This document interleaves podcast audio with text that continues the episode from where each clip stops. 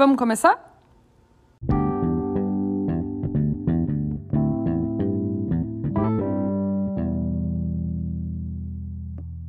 Bom dia, pessoal, bem-vindos a mais um episódio do Café com a Nina. O meu nome é Nina Delecole, eu trabalho com desenvolvimento pessoal e profissional. Esse aqui é um espaço onde a gente fala sobre autoconhecimento, sobre mudanças, sobre as escolhas que a gente faz nessa vida corrida que a gente vive e nesse cotidiano no qual a gente nem sempre consegue parar e pensar.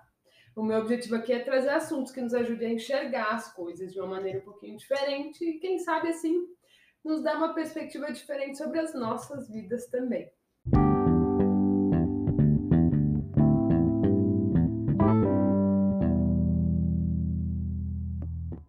Pessoal, hoje eu quero continuar aqui uma conversa que a gente vem tendo lá no Instagram. Acho que faz mais ou menos um mês que a gente começou a conversar por lá sobre ativamente ocupar espaços que são nossos, mas que por um motivo ou outro nós não ocupamos. A conversa se deu mais especificamente em relação à nossa vida profissional, né? As ações que nós poderíamos fazer e não fazemos, mas que nos ajudariam sim a avançar de alguma maneira profissionalmente. Ocupar um espaço que é nosso, né? Seja online ou offline, intencionalmente transmitir a mensagem que a gente quer transmitir a respeito daquilo que a gente faz e quem a gente é no âmbito profissional. A partir dessa conversa, eu propus um workshop que falava aí sim mais objetivamente sobre nos posicionarmos no ambiente digital, no Instagram, que é a ferramenta que nós, nesse grupo aqui, a gente usa mais hoje. Foi muito legal, foi um sábado de manhã, gerou muitos insights para quem participou e a galera saiu com ações práticas que, aliás, já viraram realidade. Teve quem fizesse seu primeiro GTV, teve quem fizesse sua primeira live sozinha, teve também quem fizesse seu primeiro post apresentando o que faz profissionalmente. Eu gostei muito e fiquei com esse lance de workshop na cabeça, sabe?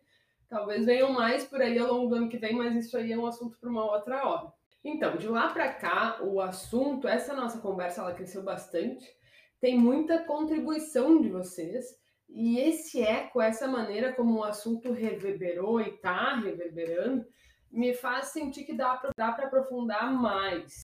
Quem me acompanha lá no Instagram sabe também que eu estou montando um curso, e é curso mesmo, com aula, direcionado para aquelas pessoas que eu digo que são seu próprio negócio, né? Então, advogados, arquitetos, designers, dentistas, nutricionistas, jornalistas, fotógrafas, consultoras de estilo de imagem, coaches também, por que não, né?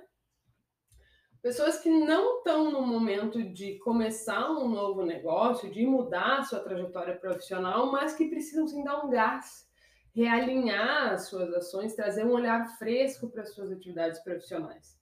Reempacotar os serviços, talvez de uma maneira que faça mais sentido. Olhar para onde está indo, quem é como profissional e como passa isso para o público, né? Tem a ver com escolher as bandeiras que a gente levanta, tem a ver com ser intencional na maneira como a gente se comunica, sabendo qual é a emoção que a gente quer gerar no outro. Desde a nossa imagem até o nosso tom de voz, saber quais são de verdade os nossos diferenciais e como explorar eles de maneira que isso resulte sim num reconhecimento e num faturamento maior. Saber quem é hoje o nosso público, entender como a gente está conversando com ele, usar a nossa história como uma grande ferramenta a nosso favor, tem um potencial enorme aí tudo isso como um grande apanhado de conhecimento para ser colocado em prática. Só ação gera mudança. E eu quero muito trazer isso empacotado para cada um de vocês que esteja nesse momento de dar um gás com intencionalidade naquilo para que possa botar em prática no começo do ano que vem. E para seguir nessa conversa, hoje o nosso papo vai girar em torno de um livro que se chama Mente Influente. A autora é Tali Sharrow.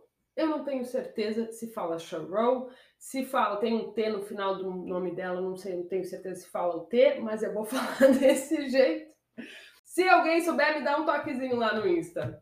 A Thalia é professora de neurociência cognitiva no Departamento de Psicologia Experimental da University College London. E esse livro, que é de 2018, ele estuda como o que a gente fala, a maneira como nós nos comunicamos influencia a pessoa que está nos ouvindo, lá do outro lado, recebendo a mensagem. eu vou admitir para vocês que diversas das minhas verdades intuitivas do que eu achava que se passava quando a gente se comunica verbalmente com alguém foram derrubadas depois que eu, que eu li o livro. E um pequeno parênteses aqui, pessoal. Tudo que ela traz é embasado em pesquisa científica bem documentada e estruturada, tá? Não é achismo, não é opinião, é dado de verdade. Eu li esse livro lá em 2018 e muitas das coisas que ele traz ficaram marcadas e elas voltam em conversas, às vezes nos atendimentos de coaching individual que eu faço. E são essas coisas que eu quero trazer hoje para vocês. A primeira delas é que ela e outros pesquisadores também, eles conseguem provar que, olha só, assim como um pedaço de bolo de chocolate ou de um prato gostoso de massa para quem for do salgado, o ato de nos comunicarmos, passarmos informações adiante para outras pessoas, também libera em nós hormônios de prazer. Olha só que coisa interessante, que bom ponto para a gente começar. A gente quer se comunicar e se sente bem quando se comunica, porque o nosso cérebro deliberadamente, intencionalmente faz com que a gente receba dosezinhas de prazer. E por quê? Porque, de um ponto de vista da nossa evolução como espécie, para nossa sobrevivência, era crucial que as informações a qual uma pessoa tinha posse fossem comunicadas para a pessoa seguinte. Vamos pensar lá na época dos homens das cavernas. Vamos voltar lá nos nossos primórdios. Não adiantava muito para a sobrevivência do grupo só um indivíduo saber que lá num determinado lugar tinha um pé carregado de fruta ou que tinha um predador escondido lá atrás de alguma montanha. Se o nosso cérebro não fizesse com que fosse prazeroso, não nos desse um incentivo real para passar aquela informação adiante, muito possivelmente a gente não teria chegado muito longe enquanto espécie. Interessante, né? Eu acho interessante saber que esse ímpeto que a gente tem de se comunicar não é só emocional, mas que ele tem uma função desenhada intencionalmente pelo nosso cérebro também. Então tá aí, primeira informação interessante que a Thalia nos traz. Mas e como nos comunicamos? O que é mais efetivo dependendo da mensagem que a gente quer passar? Isso ela traz para nós também. E a mensagem mais importante aqui é a seguinte: independente dos dados que tu possa trazer para uma conversa, da lógica por trás dos teus argumentos, de quão reais são os dados que embasam as tuas explicações, o mais relevante aquilo que mais vai fazer a diferença em qualquer comunicação, de qualquer meio, seja escrito, falado, por vídeo, como for, é a emoção que tu gera na outra pessoa.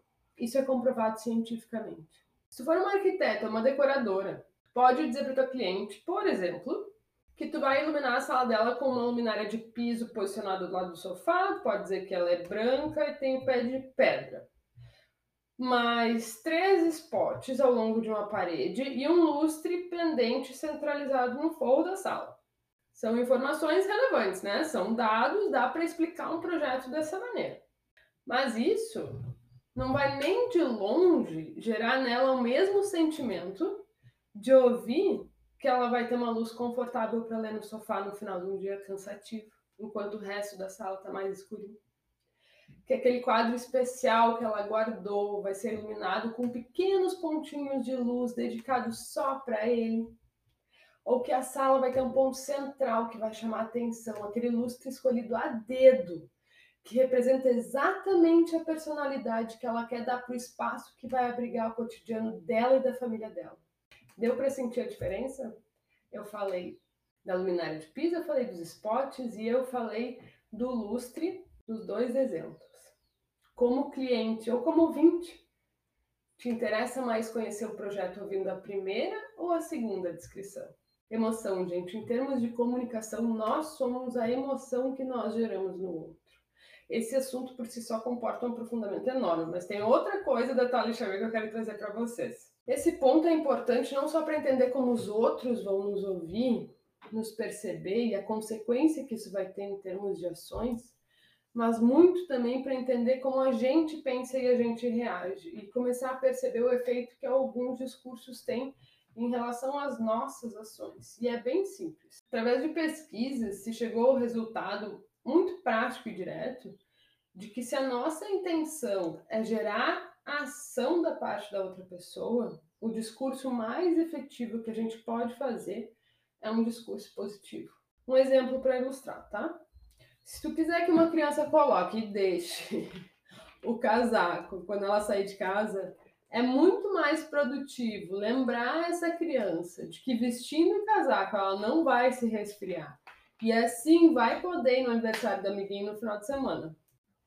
Outro exemplo, se tu quiser incentivar de verdade que o teu cliente siga o plano nutricional elaborado para ele, estou usando aqui como exemplo uma nutricionista agora, tá?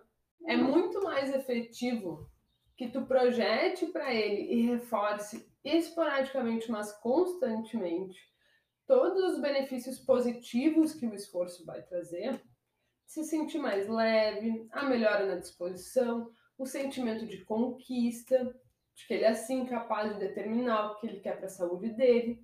Dizer para um paciente que se ele não seguir a dieta recomendada, o nível de açúcar no sangue não vai baixar, e ele se encaminha para um panorama muito negativo, é exatamente o oposto do que deveria fazer é muito provável que essa pessoa paralise de medo.